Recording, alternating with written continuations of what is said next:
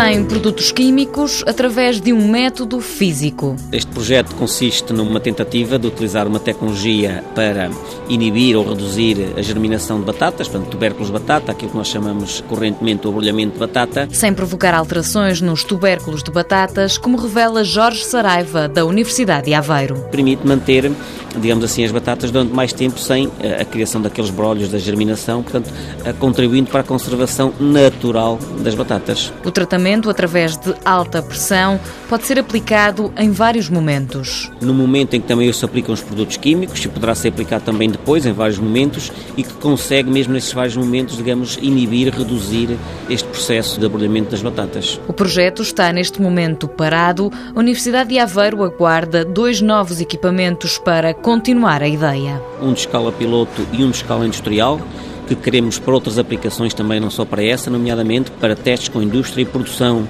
de lotes comerciais de produtos, por exemplo, pasteurizados a frio por alta pressão, que é a tecnologia que está envolvida, neste caso também, do brilhamento da batata.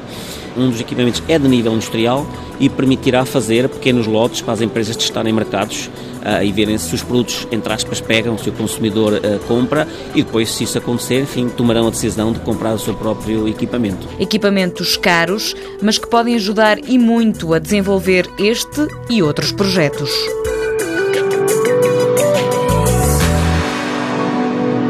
Mundo Novo, um programa do Concurso Nacional de Inovação BSTSF.